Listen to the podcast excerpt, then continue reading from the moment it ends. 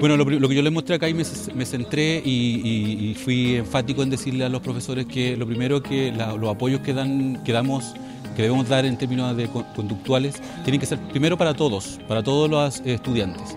Y en segundo término, centrarse en aquellos estudiantes que presentan conducta o necesidades más eh, específicas. Pero lo primero que uno tiene que hacer es generar un ambiente de aprendizaje que sea consistente, que sea predecible, eh, que sea seguro para todos. Y para eso tenemos que establecer un marco disciplinar con expectativas conductuales claras, eh, con rutinas establecidas, con una alta tasa de reconocimientos positivos dentro eh, del aula.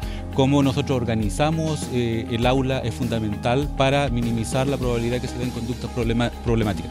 Y luego centrarnos en aquellos que presentan conductas mucho más eh, severas o, o, que necesitan apoyo mucho más específico e individualizados. Entonces, la complementación tanto de las estrategias universales como las individualizadas es fundamental para lograr eh, los objetivos del apoyo conductual.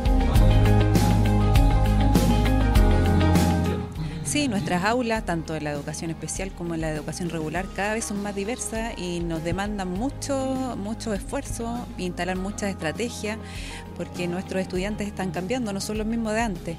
Entonces nosotros tenemos que estar preparados y tenemos que tener también esta instancia de actualización profesional, tenemos que tener esta instancia de compartir y compartir distintas estrategias, porque como mencionaba acá el profesor, no tenemos una receta, para todos nuestros estudiantes, pero sí nosotros tenemos que hacernos cargo de nuestros estudiantes para que ellos tengan una mejor trayectoria educativa.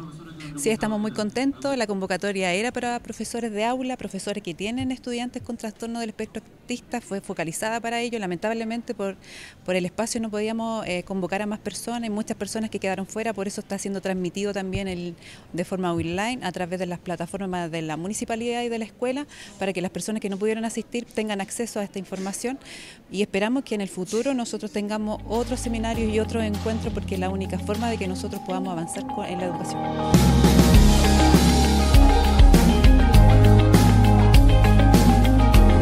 Eh, felicitar al Centro Educacional Constitución, eh, a toda su comunidad educativa, profesores, apoderados, alumnos, directivos, porque este es un problema eh, que si bien es cierto está visibilizado, pero no está abordado con profundidad desde la mirada pedagógica.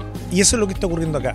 Han venido expositores que han trabajado este tema, que lo han, eh, que han hecho, la, han hecho eh, sistemas que han permitido eh, traspasar esa experiencia a los profesores de la comuna que están presentes acá, en el entendido que este es un tema que está en todas las escuelas, en todos los establecimientos de nuestra constitución, por lo tanto un tema muy, muy interesante, muy profundo además, y que además hacerle llamado a todos los papás que no tengan temor en, diagnosticar o cuando tengan alguna duda sobre las conductas que vean en su hijo o hija.